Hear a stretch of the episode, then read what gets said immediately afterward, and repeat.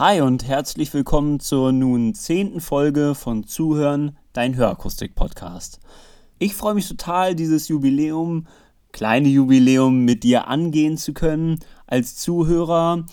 Mir macht es tierisch viel Spaß, dir alle zwei Wochen am Sonntag einen Input zu geben zum Thema Ausbildung, zum Thema Teamführung, äh, Strukturen in dem Team, aber auch vielleicht ein paar fachliche Themen, was die Hörakustik angeht. Und hier will ich gleich ansetzen mit einer kleinen Info. Ich war in der letzten Woche als äh, Interviewgast äh, in einem anderen Podcast und das war der Podcast von Fabian Böhm. Absolute Herzenssache heißt der Podcast. Kann ich euch nur ans Herz legen. Schaut da einfach mal rein. Äh, findet man auch wieder bei äh, Apple Podcasts, bei Spotify, Deezer und äh, sonst findet ihr ihn auch bei Instagram unter Fabian Böhm, Social Media Coach. Äh, klickt da einfach mal rein, schaut euch die kurzen Videos an, die er immer wieder rausbringt und hört euch natürlich sehr gern den Podcast an und erlebt mich dann vielleicht auch einfach mal als Interviewgast. Das äh, die erste Info und äh, die zweite Info ist eigentlich eine Bitte an dich. Denn ich wünsche mir mal zu erleben, wie ist das, wenn du gerade diesen Podcast hörst.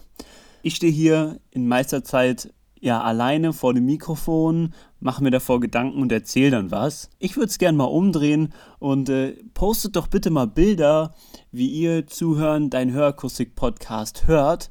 Heißt, äh, zu welchem Zeitpunkt ihr das hört, oder in welcher Situation. Bitte, bitte macht das einfach mal und äh, verseht das Bild einfach mit dem Hashtag Zuhören, dein Hörakustik-Podcast oder verlinkt äh, bei Facebook, bei Instagram gleich mein Profil mit, dass ich auch sehe, hey, irgendwie da kommt was. Würde mich tierisch freuen, um einfach mal ein Bild davon zu kriegen, wie ihr diesen Podcast erlebt. Und wenn ich jetzt schon so im Informationsfluss drin bin, vielleicht nochmal so ein kurzer Überblick, was wird dich in den nächsten Folgen erwarten. Ich habe gemerkt, dass dieses Interview, was ich euch angeboten habe, total gut angekommen ist. Und dementsprechend will ich das hier auch wieder so ein bisschen aufgreifen. Ich bin aktuell mit ein paar sehr spannenden Gesprächspartnern am Plan, wie wir das hinbekommen, einen schönen Zeitpunkt zu finden und dir dann auch ein Interview in einer wirklich tollen Qualität anbieten zu können. Das wird äh, in den nächsten Folgen etwas mehr ausgebaut werden. Und was mich auch echt freuen würde, nochmal eine Episode in Richtung äh, Zuhörern, Zuhören zu machen. Das heißt, mich wirklich mal mit einem Fall von dir auseinanderzusetzen. Von daher auch hier nochmal der Aufruf, schreib mir ruhig einfach mal Situationen aus deinem beruflichen Alltag. Ob es jetzt Problemstellungen oder sehr positive Erfahrungen sind, schreib mir die einfach und äh, dann werde ich mich damit mal auseinandersetzen und klar, bei äh, Problemstellungen versuchen mit an einer Lösung zu arbeiten. Ich kann hier nur Impulsgeber sein. Das echte Leben lebst du. Aber das ist vielleicht ein, ein Punkt, über den ich mich sehr, sehr freuen würde, weil mir das das letzte Mal viel Freude gemacht hat und äh, ja, ich mich auch wirklich gewertschätzt gefühlt habe, in so ein Thema mit einbezogen zu werden. Also hier nochmal vielen Dank und äh, beste Grüße an äh, in Anführungszeichen Vera aus der Sag es Folge. Das also erstmal zum Vorgeplänkel, zu den Informationen, was dich weiter erwarten wird. Und äh, jetzt möchte ich mit dir in das echte Thema einsteigen. Und das Thema, was ich heute mit dir aufmachen will, äh, da geht es um Chefs. Einmal kann man es jetzt aus der Perspektive sehen, äh, ich bin ein Chef, ich habe eine Führungsposition, wie verhalte ich mich gerade, so ein bisschen als Spiegel. Mindestens genauso spannend, aber auch äh, für dich, wenn du Geselle bist, wenn du äh, Auszubildender bist. Was für eine Art Chef habe ich vor mir oder welche Cheftypen können mir begegnen und wie gehe ich am besten mit denen um? Ziel ist also, dass du nach diesem Podcast ein bisschen genauer darauf achtest, was für ein Chef du sein willst oder genauer darauf achtest, was für einen Chef hast du vor dir und äh, wie gehst du dann mit ihm um, sodass ihr zusammen erfolgreich werdet. Und ich habe fünf verschiedene Chefarten herausgearbeitet und hier auch geguckt, dass ein Beispiel damit verknüpft ist, sodass du auch wirklich in der Praxis gut damit arbeiten kannst. Und auf der Eins ist der konservative Chef. Der konservative Chef, der macht alles so, wie es schon gewohnt ist. Das heißt, solange der Laden, das Fachgeschäft, das Hörstudio, das Sehstudio nicht schlechter wird, sondern die Zahlen irgendwie so hält oder besser wird, gibt es hier keinen Grund, irgendetwas auch nur einen Hauch anders zu machen. Häufig ist es so, dass das eher statisch ist und eine klare Machtstruktur voraussetzt. Also wenn du äh, das Interview gehört hast über die Generation Y, Generation Z, dann kannst du hier schon manche Punkte ableiten. Das heißt, der konservative Chef, der führt in einer klaren Machtposition von oben herab und lässt eben selten neue, moderne Wege neben ihm aufkommen. Da wird also schnell mal ein Deckel drauf gesetzt. In der Regel lässt sich dieser konservative Chef auch äh, weniger über Worte oder Argumente zu jetzt neuen Wegen inspirieren oder ähm, auch wirst du ihn von dir nicht so richtig damit überzeugen können. Solltest du einen solchen Chef haben, mein Tipp, viel Arbeit leisten. Und das heißt, passt dich den Strukturen an, die dieser Chef vorgibt, arbeite hart und er arbeitet dir Respekt. Das ist hier wirklich Kernstück, wenn du dir über harte Arbeit erstmal die Anerkennung verdient hast. Und das ist sicherlich nicht immer ganz leicht, aber wenn du das geschafft hast, lohnt es sich, weil dann kommst du in den engen Vertrauenskreis, den dann dieser konservative Chef auch wieder sehr stark beschützt. Und da ist gleich mein positiver Twist, äh, was an so einem konservativen Chef gut sein kann, wenn man an alten Strukturen festhält dann kann das auch für die Mitarbeiter eine Sicherheit bringen. Deine Mitarbeiter können langfristig planen und wissen, okay, wenn ich mich genau so verhalte, gut verhalte und äh, sehr hart arbeite, dann habe ich auch einen abbildbaren Weg, den ich damit gehen kann und auf dem ich dann die Sicherheit habe, dass dieser Weg auch steht und nicht morgen wieder ganz anders aussieht und übermorgen nochmal anders. Also kann diese konservative Führung auch für eine Sicherheit gut sein. Von daher Du als Chef solltest zwischendurch mal schauen, sind meine Mitarbeiter sehr unruhig gerade, wissen nicht, was die Zukunft bringt. Dann geh einfach mal in diesen konservativen Weg rein. Wenn du als Mitarbeiter mit einem konservativen Chef zusammenarbeitest, dann versuch wirklich hart zu arbeiten, dich auch ja etwas anzupassen, wenn du lange dort bleiben willst, weil du dich damit wohlfühlst. Wenn du dieses Vertrauen hast, dann kannst du auch später Argumente vorbringen und mal Ideen anbringen. Aber das musst du dir in dem Fall erarbeiten. Vielleicht ist es die Mühe wert. Dann gibt es den innovativen Chef. Der innovative Chef, okay, der ist äh, immer am Zahn der Zeit. Der wird sich mit ganz neuer Technik auseinandersetzen. Der wird also von Kongressen zurückkommen und äh, die neuesten Ohrscanner mitbringen. Der wird damit rumspielen da geht viel Energie gar nicht in die alltägliche Arbeit, sondern viel Energie wird darauf verwendet, hey, wie kann ich einen Prozess besser machen?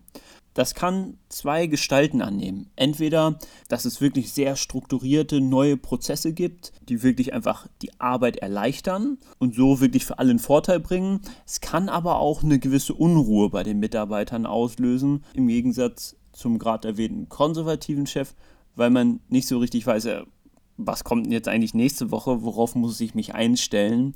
Also da brauchst du auch ein dynamisches Team, wenn du als Chef so bist, musst du dementsprechend auch Mitarbeiter um dich herum haben, die das wechseln können.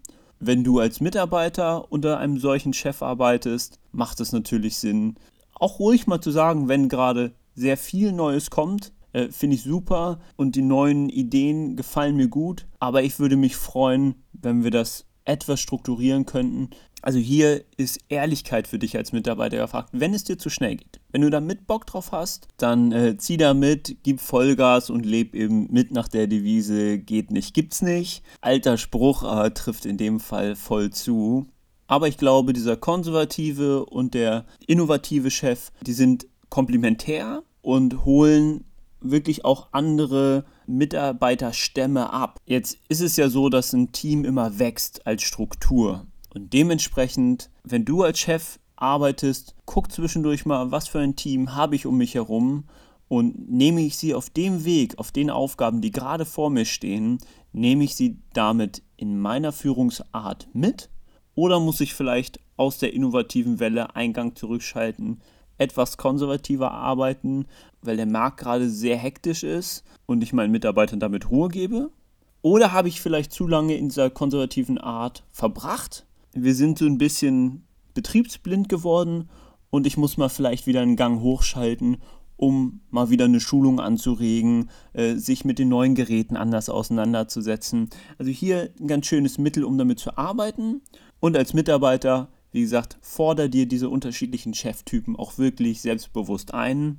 Obwohl man natürlich immer sagen muss, das sind auch Typfragen und man kann die Menschen jetzt nicht um 180 Grad ändern. Aber um Verständnis bitten kann man immer, das ist meine feste Überzeugung. Und an dritter Stelle kommt dann der gestresste Chef. Der gestresste Chef, dem fehlen in der Regel die Strukturen oder die Strukturen, äh, die da sind, passen eigentlich nicht mehr ins moderne Arbeitsbild, sodass man zwar eine Struktur verfolgt, aber damit den Kundenwünschen nicht mehr gerecht wird oder den Mitarbeiteransprüchen. Und hier ist einfach alles negativ. Das baut sich in der Regel über Negativerlebnisse auf. Hier ist also schnell eine Überbelastung da. Und das Schlimme ist, das sind häufig Menschen mit sehr, sehr viel Herzblut in der Sache.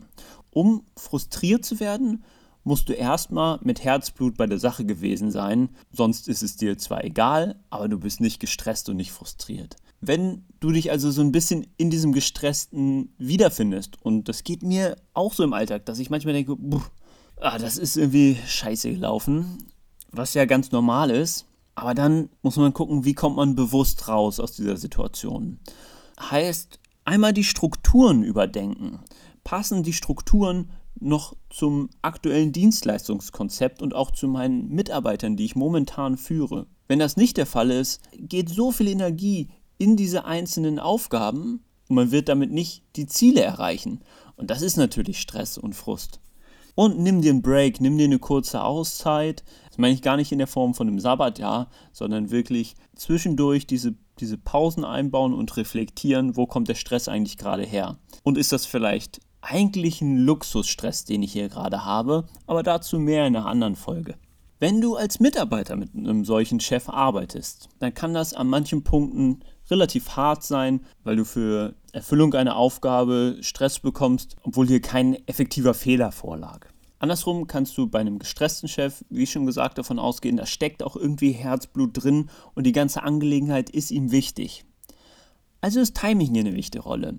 Wenn du Veränderungen anregen willst, wenn du neue Ideen hast oder auch einfach nur mal sagen willst, dass du mit der jetzigen Situation unglücklich bist, dann mach's nicht auf Biegen und Brechen an dem einen Tag, weil du es dir vorgenommen hast. Hast morgens in den Spiegel geguckt, hast ja, heute spreche ich das an. Dann guck lieber danach, wie ist quasi der Chef gerade drauf. Ist er heute gestresst oder hat er einen guten Tag? Und wenn der Tag gut ist, dann sprich das Thema an. Und dann hast du, wenn du es ehrlich und wertschätzend machst, häufig eine hohe Erfolgschance, hier einen guten Anknüpfungspunkt zu finden. Aber das Timing muss stimmen. Und dann gibt es an vierter Stelle den übermotivierten Chef. Okay, an sich ist Motivation super, ich glaube, da sind wir uns alle einig. Aber es kann eben auch übermotiviert sein, sodass die Mitarbeiter dadurch unter Druck gesetzt werden, genauso viel Leistung zu bringen. Und ich bin großer Fan davon, hey, leb die Dinge vor arbeite so, wie du willst, dass deine Mitarbeiter auch arbeiten. Wenn du aber selbstständig bist und das Unternehmen wie auch quasi der Profit dahinter dir gehört, du bleibst auch mal länger auf der Arbeit, startet nicht um 9 Uhr und geht um 18 Uhr nach Hause, sondern dann wird eine Mittagspause durchgearbeitet, dann wird abends gearbeitet.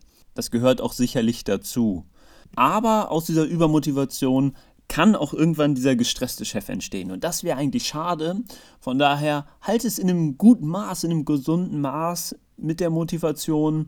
Achte darauf, dass du deine Mitarbeiter zwar mitnimmst auf dieser Motivationsfälle, aber dann auch einfach mal sagst, Leute, ich weiß, ich bin da ein bisschen verrückt, macht bitte jetzt auch einfach Feierabend und ich freue mich, euch morgen fit und gesund äh, wiederzusehen weil sonst schon der Schulpraktikant oder der Auszubildende schlechtes Gewissen kriegt, wenn er nach einer normalen Arbeitszeit dann nach Hause geht. Und viel wichtiger ist auch, dass die guten Leute langfristig bleiben. Wenn du als Mitarbeiter einen solchen Chef hast, sei mutig und erfrage einfach mal, welche Arbeitsleistung von dir erwartet wird. Häufig ist es gar nicht so, dass der Chef aus Prinzip erwartet, weil er zehn Stunden da ist jeden Tag, dass du es auch bist. Du machst es nur aus einem Pflichtbewusstsein. Also frag ruhig einfach mal bewusst nach, was erwarten Sie genau von mir? Häufig ergibt sich daraus, dass er zwar gute Arbeit, viel Arbeit von dir erwartet, aber nicht zwingend äh, im selben Maß, wie er oder sie das tut. Aber was neue Ideen angeht, brauchst du dir als Mitarbeiter gar keine Sorgen machen. Bei übermotivierten Chefs einfach ansprechen und wahrscheinlich geht jetzt quasi schon wieder eine Arbeitswelle los und man hat die Möglichkeit, äh, eigene Ideen mit zu verwirklichen. Ähnlich so ein bisschen wie bei dem innovativen Chef. An fünfter Stelle steht der nur motivierte Chef und da mache ich es mir jetzt ein bisschen leicht, weil in diesem Chef quasi die positiven wie aber auch negativen Einflüsse in allen vier vorherigen Chefs zusammengefasst werden. Und das auch mein Ziel ist, nicht jeden Tag der gleiche Chef zu sein. Ich will schon derselbe Mensch sein, aber derselbe Chef muss ich nicht sein. Das kann davon abhängen, welche Aufgaben stehen an, aber es kann auch davon abhängen, in welche Rolle trete ich jetzt auf? Also wo bin ich gerade? Wenn ich bei mir im Laden in einem kleinen Team mit vier, fünf Mann arbeite und da viele eingespielte Prozesse laufen, kann ich viel mehr zwischenmenschliche Erfahrungen und auch ein selbes Werteverstehen von meinen Mitarbeitern voraussetzen. Wenn ich aber zum Beispiel auf einer Schulung für Auszubildende bin, wo 20 junge Auszubildende vor mir sitzen, die das Unternehmen und die mich auch jetzt erst kennenlernen, kann ich natürlich nicht zwingend dieselben Werte voraussetzen. Dann kann ich sagen, okay, wir wollen am Ende irgendwie alle, dass es der Firma gut geht. Die wollen eine gute Ausbildung genießen, ich will eine gute Ausbildung geben. Aber das zwischenmenschliche Verständnis, das muss aufgebaut werden und da muss ich natürlich anders dann rangehen. Das macht diesen motivierenden oder motivierten Chef dann auch aus, zu gucken, wie passe ich mich der Situation und auch den Mitarbeitern an. Dazu gehört sicherlich Mut. Also ich muss den Mut haben, den Mitarbeitern Freiraum zu geben, um quasi selber Ideen anzubringen, dass ich die in meiner Rolle als innovativer oder übermotivierter Chef dann auch mitnehmen kann, nach vorne tragen kann. Ich muss aber auch mal konservativer Chef sein dürfen und einfach sagen, okay, tolle Idee, aber beim besten Willen, wir haben gerade diese fünf Baustellen und die müssen wir strukturiert abarbeiten. Ich mache mir einen Reminder und will sprechen nächsten Monat drüber. Und wenn du als Mitarbeiter einen solchen Chef hast, dann hoffe ich, dass du genauso motiviert mit ihm mitarbeitest und kann dir nur ans Herz legen, trage Ideen vor, trage Verbesserungsvorschläge vor. Auch persönliche Belange sind in so kleinen Teams, wie wir sie in der Hörakustik haben, auch immer mal da. Das heißt, man spricht ja über Persönliches und ich muss nicht jedem sofort mein Herz ausschütten. Wenn du es aber schaffst, dafür zu sorgen, dass eine Person deine Beweggründe für Entscheidungen versteht, kannst du als Mitarbeiter wie aber auch als Chef auf tolle Unterstützung von deinem Umfeld hoffen. Ich hoffe, ich konnte mit dieser Podcast-Folge auch äh, eine Unterstützung für neue Gedankenprozesse sein. Ich freue mich, wenn dir die Folge gefallen hat. Schreibt mir gerne Kommentare auf Instagram, auf Facebook oder bei Xing. Sprecht mit Menschen über diesen Podcast.